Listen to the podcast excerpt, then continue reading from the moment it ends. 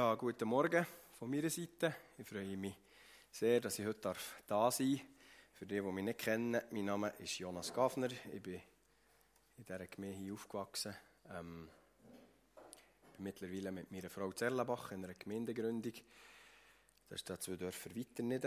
Ähm, wir sind ging noch sehr eng mit der Gemeinde hier verbunden. Wir brauchen die Gemeinde hier als unser Unterstützer im Rücken. Äh, und das ist nach wie vor ein Daheim hier für uns, äh, hierher zu kommen. Ähm, besonders in so äh, Momenten, wie wir vielleicht am Freitag am Abend hatten. Wir sind seit einem halben Jahr, oder seit einem guten halben Jahr, sind wir zuerst mal Eltern. Und unser Sohn hat gerade ein einen schwierigen Abend gehabt. Äh, schlussendlich haben wir gemerkt, das ist äh, nicht irgendwie weiter schlimm, aber wir sind gleich äh, so, gerade so ein bisschen zu gekommen. äh, wie das vielleicht noch mehr passieren kann, ähm, wenn man Kind hat. Aber äh, ja, ich, ich, ich, ich habe einfach gemerkt, wir haben unglaublich viele Leute in unserem Umfeld, wo wir können auf sie zählen können, die für uns da sind, ähm, die zusammen mit unserer Gemeinde sind, ob jetzt Zerlenbach oder Zoberwil. Das spielt absolut keine Rolle.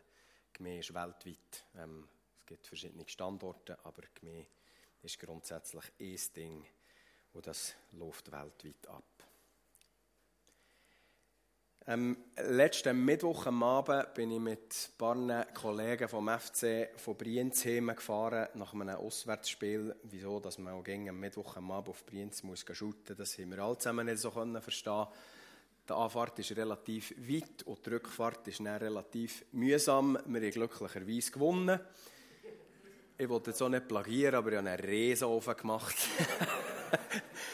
Aus 25 Metern mit links im Bügel. Ähm, die, die wissen, was das äh, die, die wissen, um was es geht, wissen, dass das gar nicht so einfach ist, wenn man Rechtsfüßer ist. Ähm, wo wir aber nachher heim sind gefahren, oder wenn man gewinnt, ist es dann ein bisschen angenehmer, heim zu fahren. Äh, ich hatte drei andere Kollegen im Auto gehabt, und dann haben wir da so ein bisschen miteinander geredet. Und dann haben sie gefragt, oder ist es so ein darum gegangen, was der eigentlich Pfingsten ist. Und dann haben sie natürlich relativ schnell mich gefragt, was der Pfingsten eigentlich ist. Und dann musste ich dann müssen oder dürfen erklären, was Pfingsten ist. Und habe dann so nach, meiner, nach meinen Ausführungen gedacht, ja, das ist kein Wunder, dass die Leute manchmal das Gefühl haben, dass wir spinnen. Ich komme eigentlich selber gar nicht so äh, ganz draus, was da eigentlich ist abgegangen. Es war nicht so einfach, das zu erklären. Ich dachte, am Sonntag muss das besser laufen. Weil äh, ein Spinner zu sein, ist mir eigentlich noch gleich, aber dann unter den Spinner ein Spinner zu sein, das geht mir dann gleich noch zu weit. Von dem her äh, hoffe ich, dass ihr meinen Überlegungen äh, könnt folgen könnt. Ja, zu den Vorbereitungen für die Predigt habe ich zwei Predigten gelost. Eine vom Hans-Peter Reuer und eine vom Armin Murhofer, die mich sehr stark inspiriert Ich tue das einfach hier erwähnen, weil ich nicht den Eindruck erwecken dass ich das alles selber erarbeitet habe äh, die Predigten, die haben mich einfach beide zusammen so stark überzeugt, dass das ähm, gar nicht anders ist gegangen, als dass die in die Predigt hier äh, mit einfließen. Die sind beide zusammen, kann man auf YouTube gucken. Armin Murhofer über Pfingsten, Hans-Peter Reuer über Christus in mir oder Leben in Christus. Und in zwei Teilen werde ich euch heute vier Merkmale vom Heiligen Geist aufzeigen und was durch die vier Merkmale passiert. Als erstes gehen wir zur Pfingstgeschichte. Mutti hat am Anfang, also das ist meine Mutter, einfach darum sage ich nicht Mutti. Wir sagen nicht grundsätzlich denen, die hier moderieren, Mutti. das wäre irgendwie auch komisch. Das, äh, das wäre gerade ein bisschen stark Sekte. Äh, Mutti, meine liebliche Mutti, hat äh, aus Apostelgeschichte 2 schon vorgelesen, Verse 1 bis 4. Ich lese es noch eins vor aus der Hoffnung für alle. Zum Beginn des jüdischen Pfingstfestes waren alle, die zu Jesus gehörten, wieder beieinander. Plötzlich kam vom Himmel her ein Brausen wie von einem gewaltigen Sturm und erfüllte das ganze Haus, in dem sie sich versammelt hatten. Zugleich sahen sie etwas wie züngelndes Feuer, das sich auf jedem einzelnen von ihnen niederließ. So wurden sie alle mit dem Heiligen Geist erfüllt und fingen an, in fremden Sprachen zu reden jeder so, wie der Geist es ihm eingab. Das ist das, was am Pfingsten ist passiert. Jesus ist in den Himmel zurückgegangen, an Auffahrt. die Jünger sollen warten auf den Heiligen Geist. Und wo der Heilige Geist ist gekommen, kann man durchaus von einem Feuerwerk reden. Es war ein Ereignis, das nicht ganz normal war und das haben die Leute äh, im, im näheren Umfeld oder in dieser Stadt, Jerusalem, auch gemerkt, dass das irgendwie nicht alltäglich ist. Später lesen wir dann, ähm, die Jünger haben angefangen zu predigen, haben das Evangelium verkünden. Jeder hat seine eigene Sprache, seine eigene Landessprache verstanden. Und die Jünger haben sich relativ schnell schon mit äh, dagegen müssen wehren, dass sie aber eigentlich nicht keine Spinner sind und nicht betrunken sind. Ich werde aber heute ein bisschen mehr einfach auf den Heiligen Geist eingehen und weniger nur auf das Ereignis. Schon das Alte Testament weist auf den Heiligen Geist her. Im Joel 3, Vers 1 und 2 lesen wir, wenn dies geschehen ist, will ich, der Herr, alle Menschen mit meinem Geist erfüllen. Eure Söhne und Töchter werden aus göttlicher Eingebung reden, die alten Männer werden bedeutungsvolle Träume haben und die jungen Männer Visionen. Ja, sogar eure Sklaven und Sklavinnen will ich in jenen Tagen meinen Geist geben. Der Prophet Hesekiel schreibt das noch ein bisschen genauer im Hesekiel 36, Verse 26 und 27. Ich will euch ein neues Herz und einen neuen Geist geben. Ja, ich nehme das versteinerte Herz aus eurer Brust und gebe euch ein lebendiges Herz. Mit meinem Geist erfülle ich euch, damit ihr nach meinen Weisungen lebt, meine Gebote achtet und sie befolgt. Das ist fast eigentlich schon relativ gut zusammen, was der Heilige Geist macht. Aber jetzt tun wir das noch ein bisschen ausführen, weil das manchmal wirkt es dann so ein bisschen plump. Ja, das ist ja so, aber was heißt das eigentlich genau? Jesus hat das Alte Testament sehr gut kennt und er hat genau gewusst, dass der Heilige Geist noch nicht da ist. Er hat aber den Heiligen Geist kennt, weil Jesus ist Teil der Dreieinigkeit und der Heilige Geist ist auch Teil der Dreieinigkeit. Ähm, Jesus und der Heilige Geist und der Vater, das sind eins gewesen, schon seit der Ewigkeit und werden gegen eins sein. Und Jesus hat aber auf der Welt jetzt so geredet und so sich verhalten, dass man hat gemerkt, der hat die Sicherheit, dass der Heilige Geist wird kommen. Er hat das auch beim letzten Abendmahl mit seinen Jüngern hat er das angekündigt. Im Johannes 16,7 seht er, doch ich sage euch, es ist besser für euch, wenn ich gehe, sonst käme der Helfer nicht, der an meiner Stelle für euch da sein wird. Wenn ich nicht mehr bei euch bin, werde ich ihn zu euch senden. Hoffnung für alle übersetzt hier mit Helfer, Luther übersetzt mit Tröster. Das sieht schon etwas über die Eigenschaft vom Heiligen Geist aus. Interessant doch mir gleich, dass Jesus der Heilige Geist erst hat geschickt, wo er im Himmel war. Ähm, ich habe mich gefragt, wieso dass die Jünger noch eine gute Woche haben müssen warten oder dass sie irgendwie zehn Tage gegangen. Mir ist dann relativ schnell klar geworden, die Römer die schon ein gutes Verkehrsnetz gehabt, aber im Himmel geht es relativ weit, fünf Tage her, fünf Tage zurück. Das muss höchstwahrscheinlich an dem sein gelegen. Ähm, in Wirklichkeit wissen wir nicht genau, wieso dass es zehn Tage ist gegangen auf jeden Fall hat Jesus der Heilige Geist gesendet, als er zurück beim Vater war und Jesus seine Legitimierung schon erfolgt ist. Ähm, er hat der Heilige Geist zusammen mit dem Vater gesendet. Ich habe vor, ja, das ist morgen, glaube ich, das Jahr, am 29. Mai 22 habe ich hier eine Predigt über die Einsetzung von Jesus zur Rechten von seinem Vater. Da ist es darum gegangen, dass Jesus nicht einfach nur, nur in Anführungszeichen Sündenvergebung am Kreuz für uns erworben hat, sondern auch Gerechtigkeit. Und das Ganze hat Gott bestätigt, indem er Jesus zu seinen Rechten hat eingesetzt Und ich habe das Gefühl, das ist einfach ein Vorgang, der zuerst noch hat müssen, äh, vonstatten gehen bevor das der Heilige Geist ist geschickt wurde. Und dass es ein bisschen länger ist gegangen, hängt vielleicht auch einfach nur damit zusammen, dass Gott hat äh, wollen, dass die Jünger einen ersten Auftrag einmal überkommen und den auch wahrnehmen, dass sie sich ähm, die Zeit nehmen, dass sie sich zurückziehen. Sie haben sich ja auch zurückgezogen. In Jerusalem haben sie dann die zehn Tage gewartet.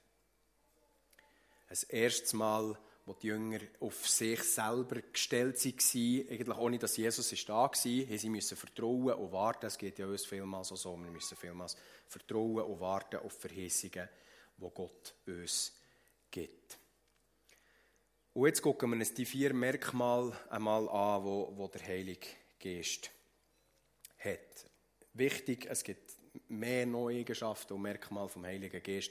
Ich habe einfach probiert, die vier wichtigsten da irgendwie rauszufiltern. Als erstes wird der Heilige Geist jedes Leben erfüllen. Jedes Leben hier auf dieser Welt wird der Heilige Geist erfüllen, weil jedes Leben grundsätzlich gut gemacht ist und eigentlich dazu bestimmt ist, Gemeinschaft mit dem Vater zu haben. Aber der Heilige Geist ist eben heilig und der Mensch ist ein Sünder. Jeder Mensch ist ein Sünder, darum geht das nicht einfach so. Aus diesem Grund zeigt der Heilige Geist dem Mensch auf, dass er ein Sünder ist. Das hat Jesus den Jünger ähm, auch gesehen, dass er das macht, im Johannes 16, 8 und 9. Und ist er erst gekommen, wird er, wird er den Menschen die Augen für ihre Sünden öffnen, für Gottes Gerechtigkeit und sein Gericht. Ihre Sünde ist, dass sie nicht an mich glauben. Also der Heilige Geist ist für das da, den Menschen aufzuzeigen, ähm, dass sie Sünder sind, den Menschen die Augen aufzutun für Gottes Gerechtigkeit und für sein Gericht. Gleichzeitig weist der Heilige Geist aber auf Jesus sein Erlösungswerk her. Unmissverständlich. Jesus hat am Kreuz alle Sünden der Welt getragen. Zudem hat er das Gericht ertragen. Wo Jesus ist in den Tod gegangen hat er für uns die Hölle ertragen. Die Kreuzigung ist etwas furchtbar Schlimmes. Wir müssen uns einmal ein bisschen damit auseinandersetzen, wie das so ist vonstatten gegangen. Das ist äh, unvorstellbar, äh, mit unvorstellbaren Qualen verbunden gewesen. Aber was Jesus trennt von Gott für uns erlitten hat, ist noch viel, viel schlimmer gewesen. Interessant ist auch, dass Jesus ist ja näher auferstanden äh, mit seinem Auferstehungslieb, wo eigentlich vollkommen ist. Ein einziger Makel sozusagen hat der Auferstehungslieb. Ähm, das hat die Jünger auch gesehen, die Löcher in den Händen und in den Füßen. Und die Zeichen wird Jesus bis in alle Ewigkeit tragen. Und Jesus wird bis in alle Ewigkeit daran erinnert, dass er die Trennung von Gott für uns tragen hat. Also Jesus hat das nicht nur in der Vergangenheit gemacht, er dreht es auch bis in alle Ewigkeit für uns. Das macht Jesus sein, sein Werk noch, noch viel, viel grösser. Und mit dieser Tat verspricht Jesus uns Vergebung von all unserer Schuld und Freispruch von jeder Strafe. Der Heilige Geist weist auf die Sünde her und fordert uns auf, zu bekennen. Das kann man auch heute Morgen machen, die Mutti jetzt gesehen, Marie-Louise und Christoph sind da. Ähm, das ist auch für das da. Seelsorge ist auch für das da, dass wir zu Menschen hergehen können und sagen, ich habe dort und dort etwas gemacht, was nicht gut ist. Wir müssen nicht gegen um Jesus, äh, sagen, ich will jetzt dir nachfolgen, ähm, bitte rette mich, sonst komme ich nicht toll. Es geht nicht um das. Aber es geht darum, dass es gut ist, wenn wir von Zeit zu Zeit gegen um Sachen bekennen, die in unserem Leben falsch laufen, wo uns der Heilige Geist aufzeigt und dabei kann Seelsorge helfen. Ihr müsst das auch nicht bei Marie-Louise und Christoph machen, ihr könnt das auch daheim machen mit euren Liebsten, ähm, mit unserem Pastor, mit unserer Gemeindeleitung. Ich habe manchmal den Eindruck, das ist so ein bisschen verloren gegangen in den letzten Jahren. Ich habe ein Gespräch mit Erich Murhofer für meine Bachelorarbeit und so, solche Sachen sind bei ihm sehr, sehr stark vorgekommen. Er hat auch gesehen, vielleicht hat er es manchmal gerade ein bisschen übertrieben. Ähm, und, und das mag sein, aber ihm ist sicher bewusst gewesen, dass das, dass das wichtig ist, dass wir unsere Sünden gegen mich bekennen.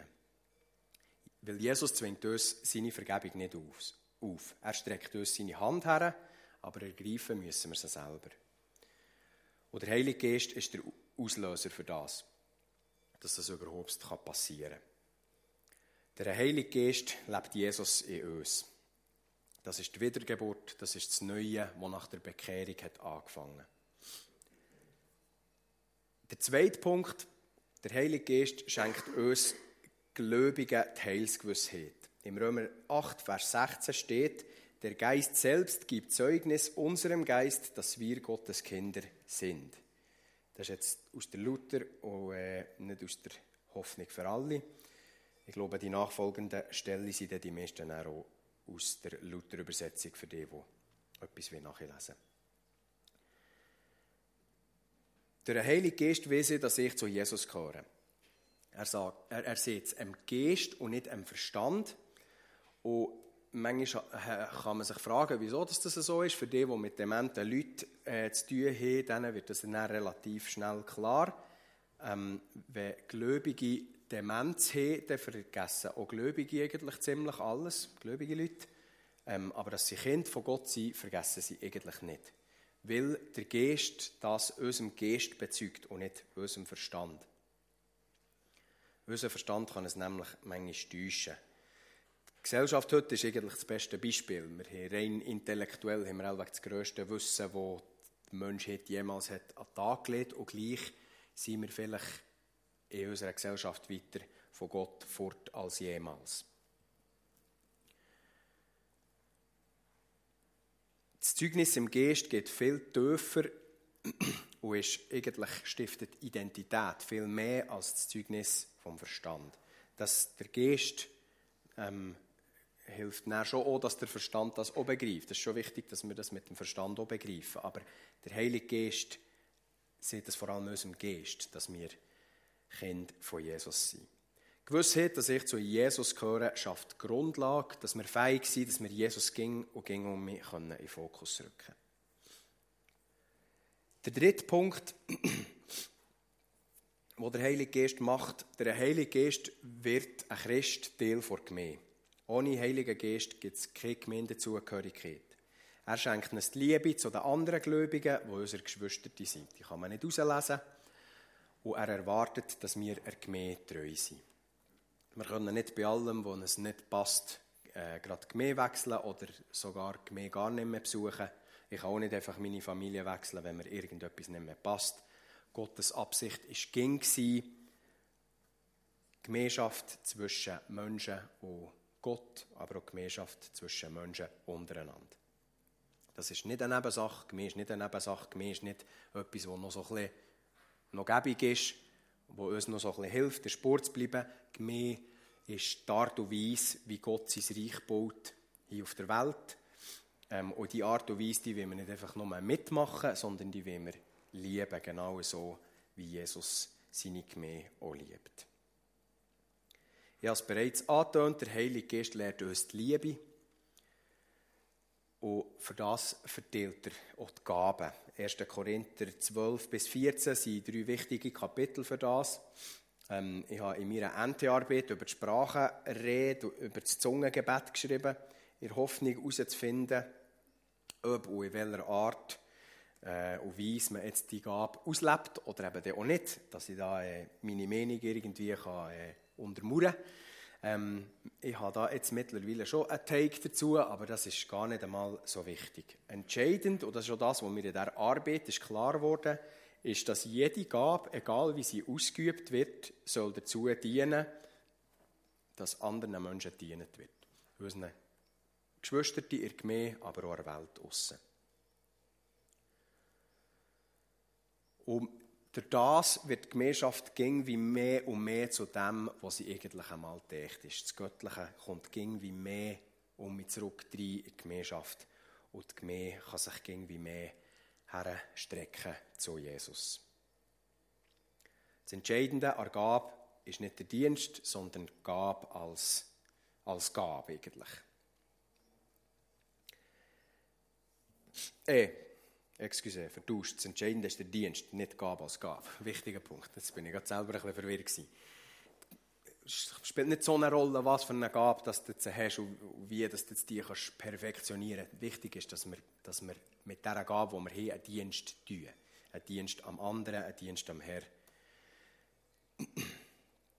Jeder hat mindestens eine Gnadengabe äh, bekommen.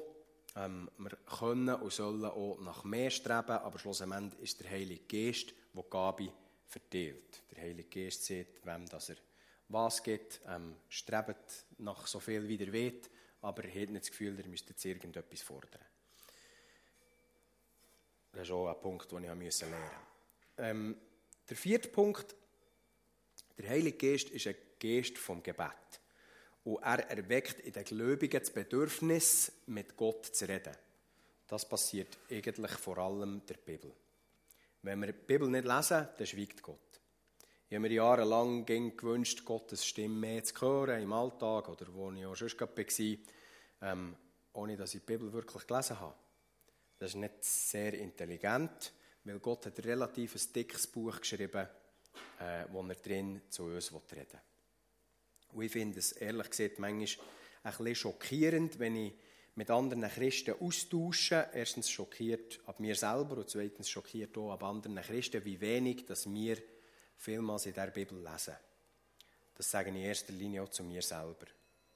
Manchmal frage ich mich wirklich, ob ich begriffen habe, dass der ewig und heilige Gott durch seine Bibel, durch sein Wort mit mir reden will. Das ist eigentlich etwas Unglaubliches, dass Gott, der ewig und heilig ist, mit uns reden. Meistens ist es näher so, dass ich noch gerade irgendwelche Fußballresultate gucken will oder dass ich noch gerade irgendwie sonst irgendetwas lesen will oder sonst irgendetwas machen will. Es gibt auch sehr viele Sachen, die ich nicht verstehen kann, wieso dass man das, was andere Leute machen, wieso dass man das lieber macht als Bibel lesen. Aber es bringt ja nichts, wenn ich es mit dem vergleiche. Ähm, mir ist bewusst, dass andere das bei mir auch so haben. Ähm, und es gibt sogar auch schlaue Sachen, ähm, oder vermeintlich wichtige Sachen, die Ablenkung können sein wo man es das dann manchmal sogar schön reden. Ja, ich habe jetzt halt heute nicht Bibel gelesen, aber ich bin dafür, weiß doch auch nicht, einem Rentner nebendran einkaufen. Das ist nicht etwas Schlechtes, aber braucht das nicht als, als Ausrede, dass er keine Zeit hat, jeden Tag die Bibel zu lesen. Wie bei den Gaben ist auch hier der praktische Teil entscheidend. Das schreibt der Jakobus in seinem Brief. Es ist wichtig, dass wir Täter vom Wort werden und nicht nur Hörer. Das ist dann schlussendlich das Prinzip vom Gehorsam. Und auch da ist der Heilige Geist entscheidend. Er ermutigt, ermutigt uns zum Gehorsam.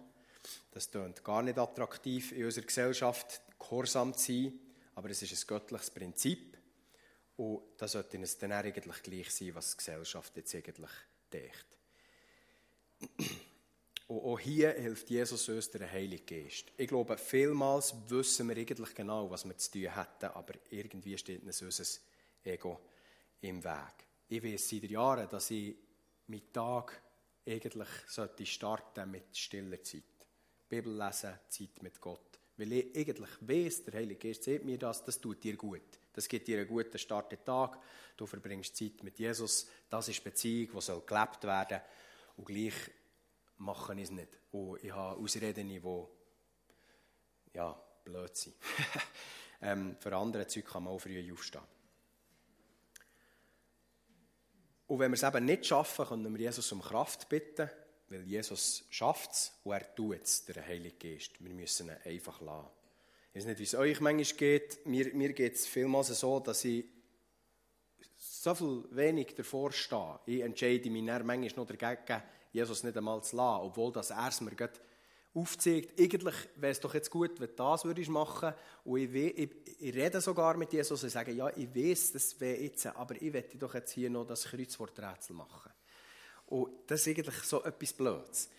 Und ich möchte uns einfach dort ermutigen, dass wir genau in diesen kleinen Momenten, das sind nur Kleinigkeiten, aber genau in diesen kleinen Momenten, wenn wir dort treu sind, wenn wir dort das machen, wo der Heilige Geist uns auftritt, dann wird der Heilige Geist uns auch wie mehr ähm, zutrauen, uns auch wie mehr ähm, helfen und das führt dann schlussendlich in die Heiligung und ins Leben, äh, in Gemeinschaft mit Jesus, mit Gott.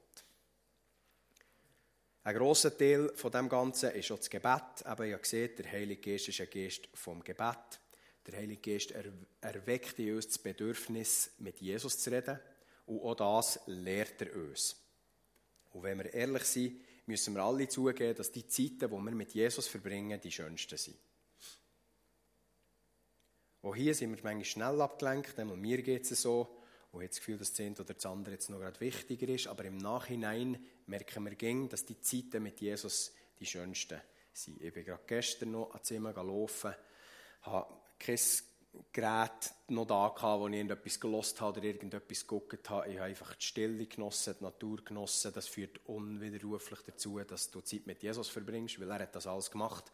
Und das ist so viel dermaßen schön. Nicht nur, weil es jetzt Frühling ist, es ist auch im Winter schön, wenn du einfach so Zeiten hast. Es sind ja nicht nur Zeiten, wo du alleine mit Jesus verbringst, es sind auch Zeiten im Gottesdienst. Ich mag mich besinnen an, an, an den Frühling. Wir sind vermehrt jetzt hier vor Predigt heimgefahren und zur Simona gesagt, das ist jetzt einfach heute ein schöner Gottesdienst gewesen. Und das habe ich als Teenager habe ich das ein bisschen weniger so erlebt. Da ist man halt einfach gegangen und dann als junger Erwachsener hat man auch noch zehn oder das andere schon noch gehabt. Und jetzt merke ich gleich auch, dass ich auch ein bisschen älter werde. Ich fahre manchmal am Sonntag gerne noch über die Schatzseite heim, dass es nicht schnell geht und dass man noch, eben noch ein bisschen das schöne Simmental gucken kann und einfach das noch ein bisschen geniessen, dass das ein schöner Gottesdienst war, dass wir zusammen als Gemeinde können etwas lernen konnten, dass wir zusammen als Gemeinde können anbeten konnten, dass wir zusammen als Gemeinde können Gemeinschaft haben Und das sind alles Sachen, die der Heilige Geist in uns wirkt und die zu dieser Gemeinschaft führen, die wir mit Gott sollen haben. Such gegen um die Zeiten mit Jesus, ob jetzt das in der Gemeinde ist, aber auch in der Stille. Stille ist besonders wichtig, auch, dass wir uns auch darauf konzentrieren können, was Jesus sieht. Der sein Wort, interessanterweise, ist ging, wenn man in die Stille geht, das Erste, was man sieht, ist dann relativ etwas Schlaues. Ähm, darum, oder das Erste, was euch in Sinn kommt, oder wisst ihr auch nicht was, darum tut euch da mal achten, wenn du doch auch nicht zwei Stunden mal die Zeit nimmst, dann, und ich heim komme zu Simone, sage ich nicht als erstes auf einen dummen Spruch, dann kommt höchstwahrscheinlich etwas Gestrichers.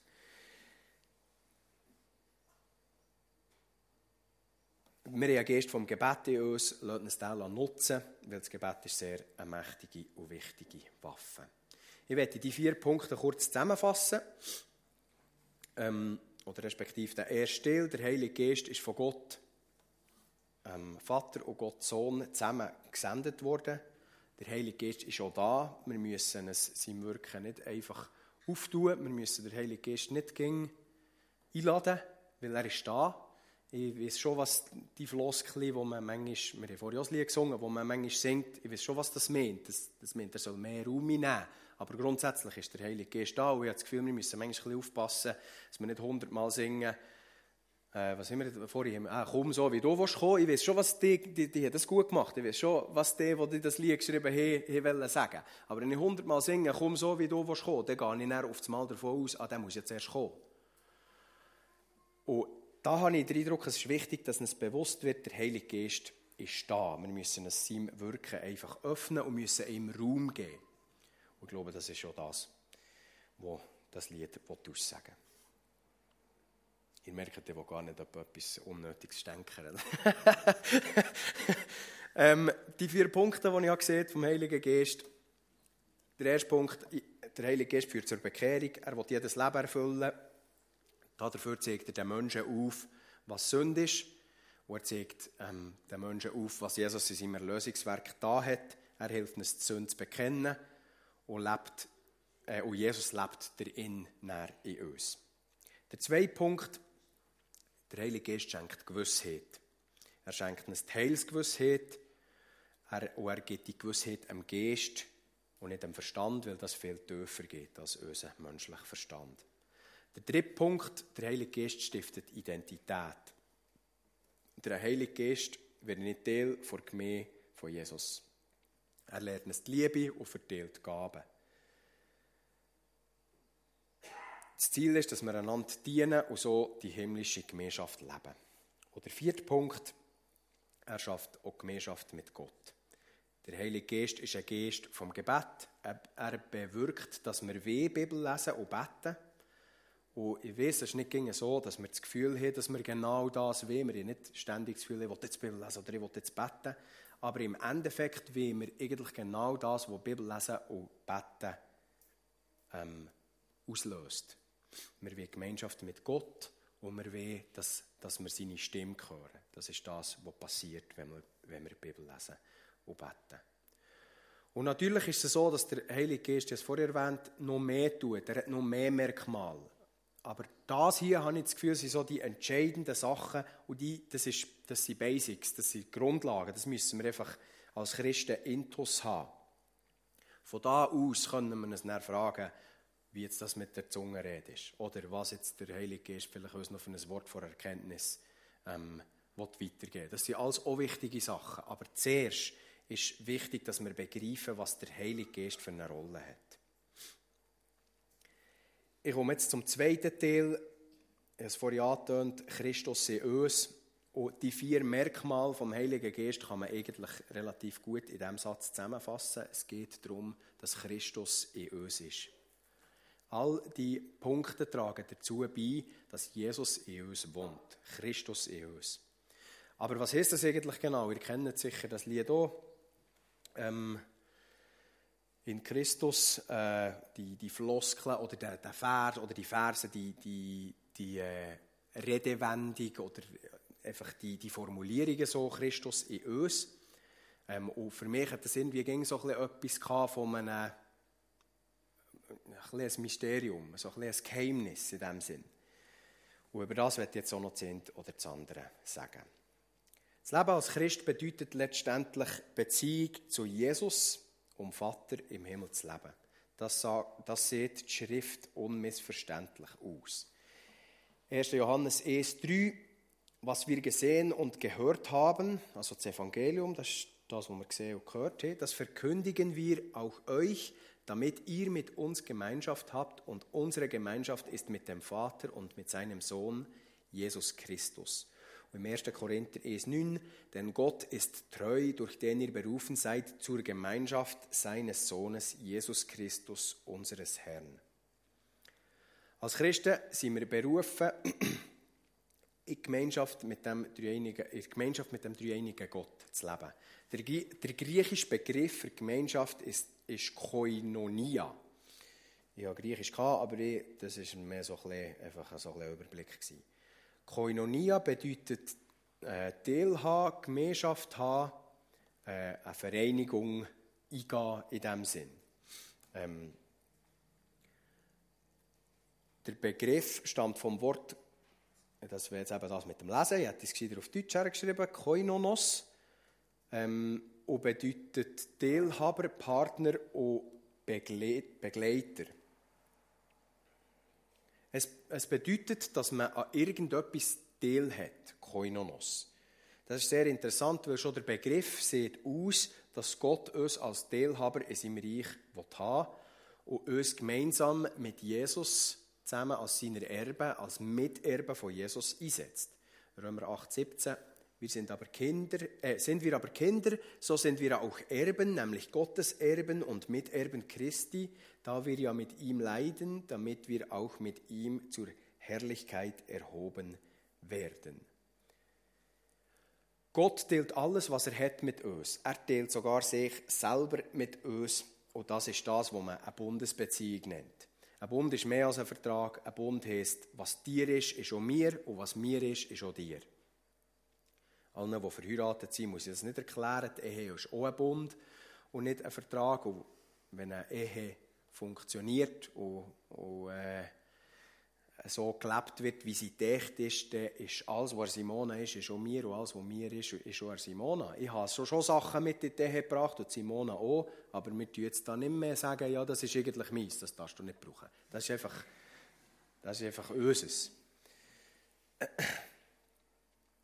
Und ein erstes Mal lässt sich erkennen, dass Gott wirklich alles mit uns teilt, ähm, ist daran, weil er den Heiligen Geist zu uns geschickt hat. Weil der Heilige Geist ist ja ein Teil von Gott. Und damit teilt sich Gott mit uns. Und weil auch wir Bundespartner sind von Gott und nicht nur Gott von uns, Bund beruht auf Gegenseitigkeit, heisst das, dass auch wir unser Leben mit ihm teilen sollen. Auch, die Kleinigkeiten, auch die ganz kleinen Sachen, weil die machen einen Großteil von unserem Leben aus. Und wenn wir ihn aus den Kleinigkeiten ausschließen, dann schließen wir ihn aus sehr einem grossen Teil von unserem Leben aus. Und das Neue Testament braucht jetzt eben das kleine Wort in für die Gemeinschaft ähm, zu beschreiben. Im Johannes 6, 56 schreibt der Johannes, wer mein Fleisch, also schreibt der Johannes, was Jesus gesehen hat, wer mein Fleisch isst und trinkt mein Blut, der bleibt in mir und ich in ihm.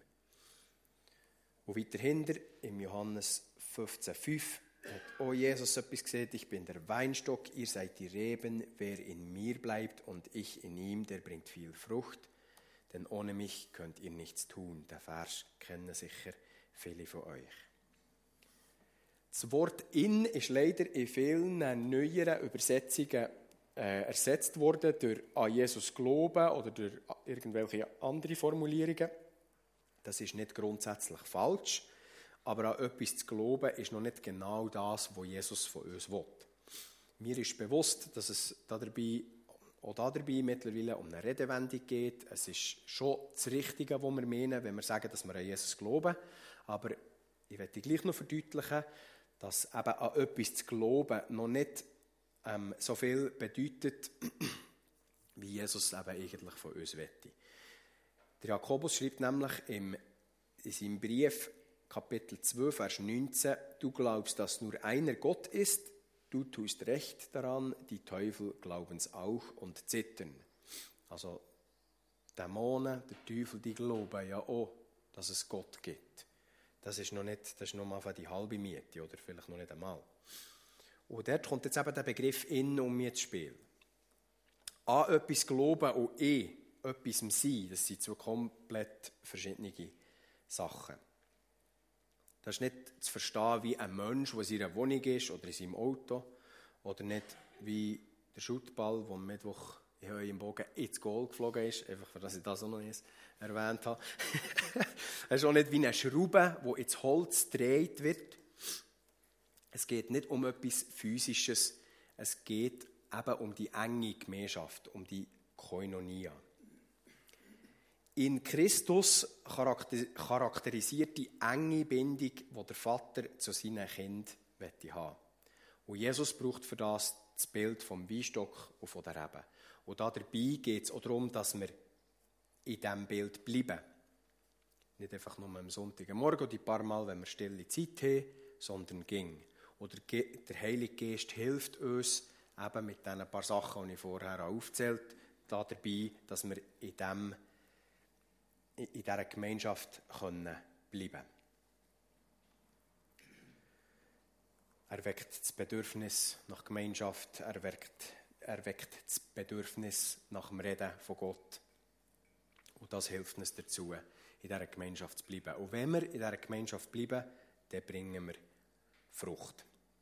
In der deutschen Sprache wird das Wort in eigentlich vor allem dann gebraucht, wenn jemand verliebt in jemanden ist. Verheiratet, befreundet, bekannt ist man nicht in jemanden. Ich bin nicht in Simona verheiratet. Ich bin mit der Simona verheiratet. Oder ich bin nicht mit David befreundet. Äh, wir sind noch befreundet. ich bin nicht in David befreundet. Ich bin mit David befreundet. Und wenn jemand in jemanden verliebt ist, dann hat ja das so die Eigenart, dass die Person andauernd an die Person denkt, ähm, andauernd mit dieser Person redet, andauernd über die Person redet, ob es jetzt jemand interessiert oder nicht, und auch andauernd vor gemeinsamer Zeit mit dieser Person träumt. Und so wäre es eigentlich auch der Optimalfall für jemanden, der in Christus ist. Als ich das Beispiel in Reuers Predigt gehört habe, musste ich feststellen, dass es mir vielmals gar nicht so geht mit Jesus. Ich habe eher ein bisschen den Eindruck bekommen, dass ich manchmal ein bisschen verliebt in mich bin.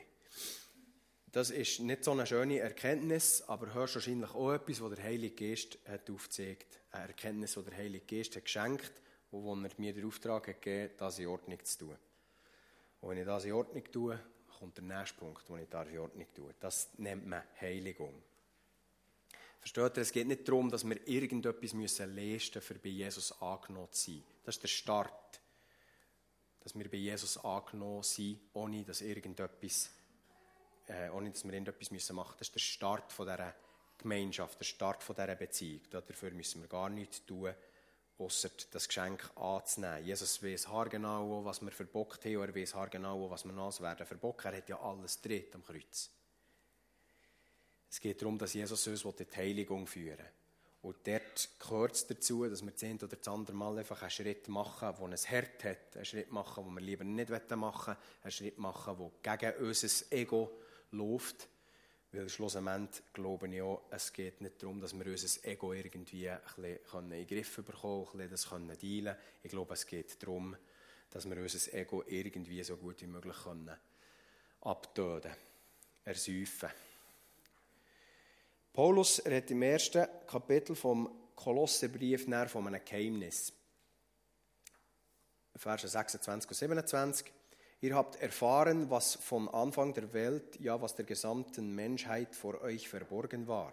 Ein, ein Geheimnis, das jetzt allen Christen enthüllt worden ist. Dabei geht es um ein unbegreifliches Wunder, das Gott für alle Menschen auf dieser Erde bereithält. Ihr, die ihr zu Gott gehört, dürft dieses Geheimnis verstehen. Es lautet, Christus lebt in euch und damit habt ihr die feste Hoffnung, dass Gott euch Anteil an seiner Herrlichkeit gibt.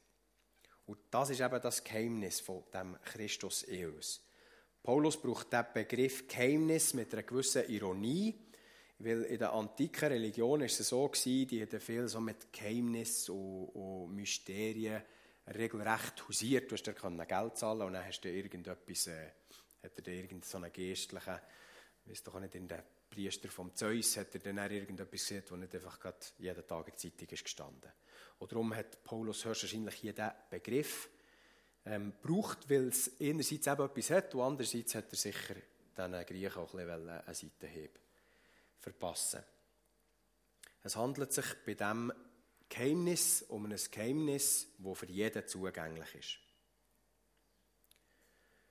Aber auch hier ist es so, dass einfach der Heilige Geist die Erkenntnis schenkt, dass wir das verstehen. Ohne Heiligen Geist bleibt die Tatsache, dass Christus in uns lebt, ein Geheimnis. An anderer Stelle schreibt er eine Torheit oder ein Ärgernis.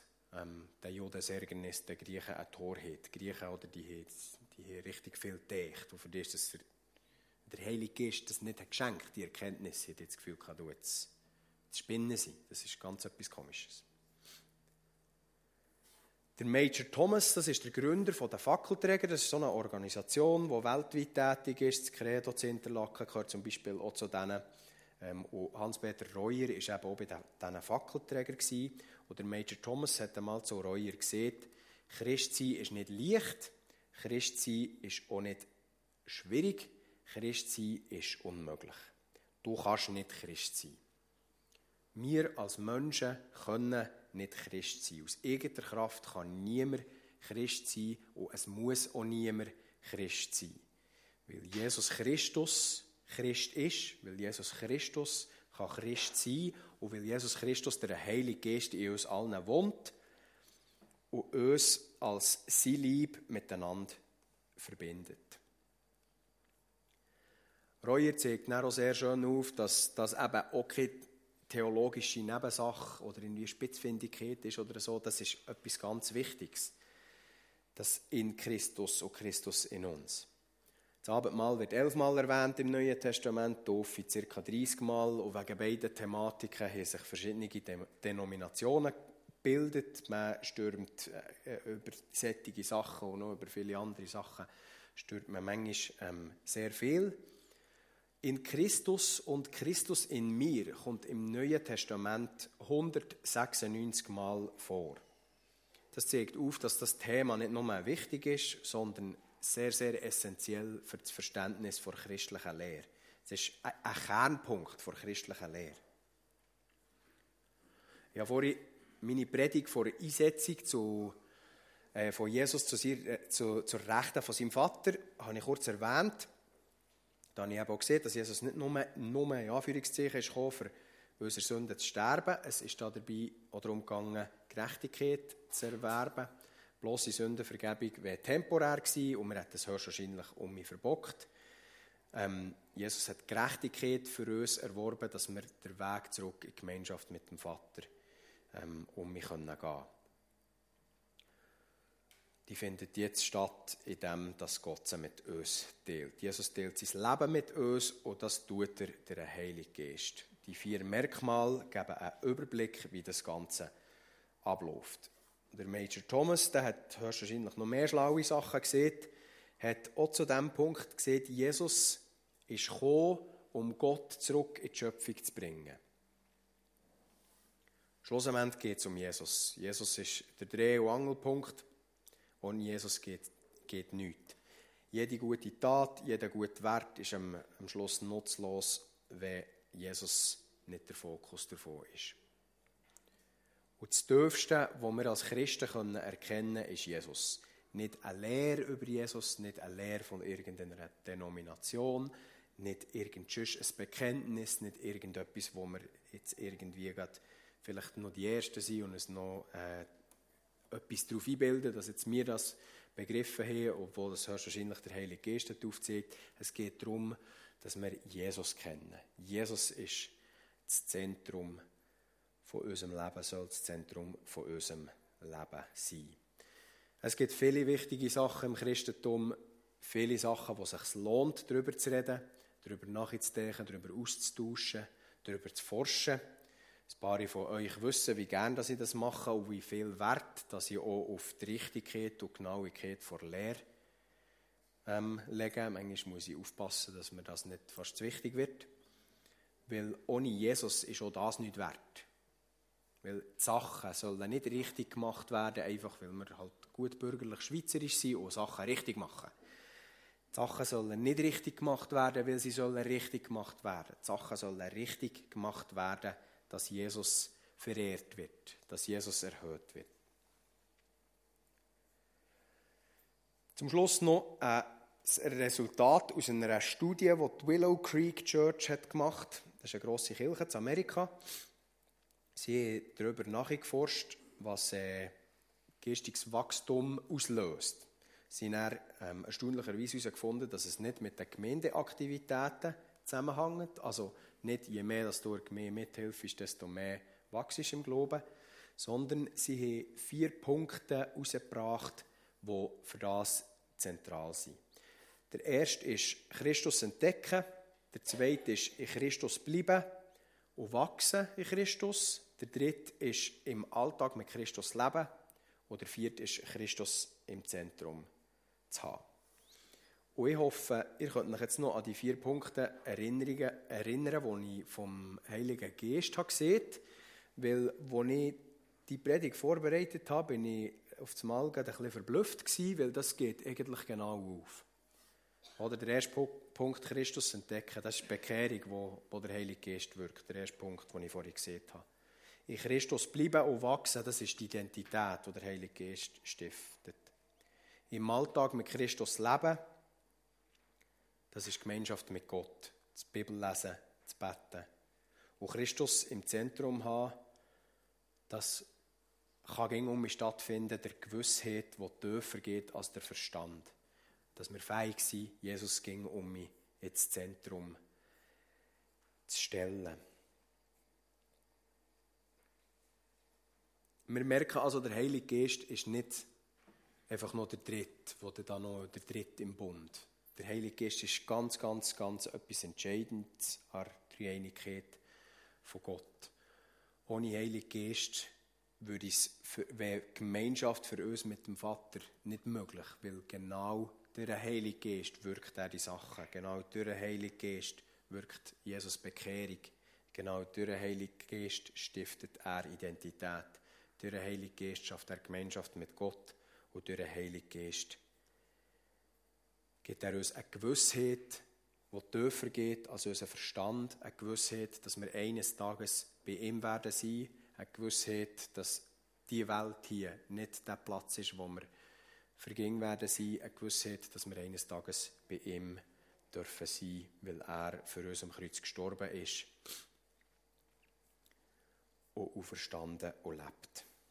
Zusammenfassend kann man sagen, der Heilige Geist bewirkt Christus in uns. Für die, die sich weiter in diese Thematik noch hören, lesen, äh, studieren, geht mal ein Sachen von diesen Fackelträgern hören.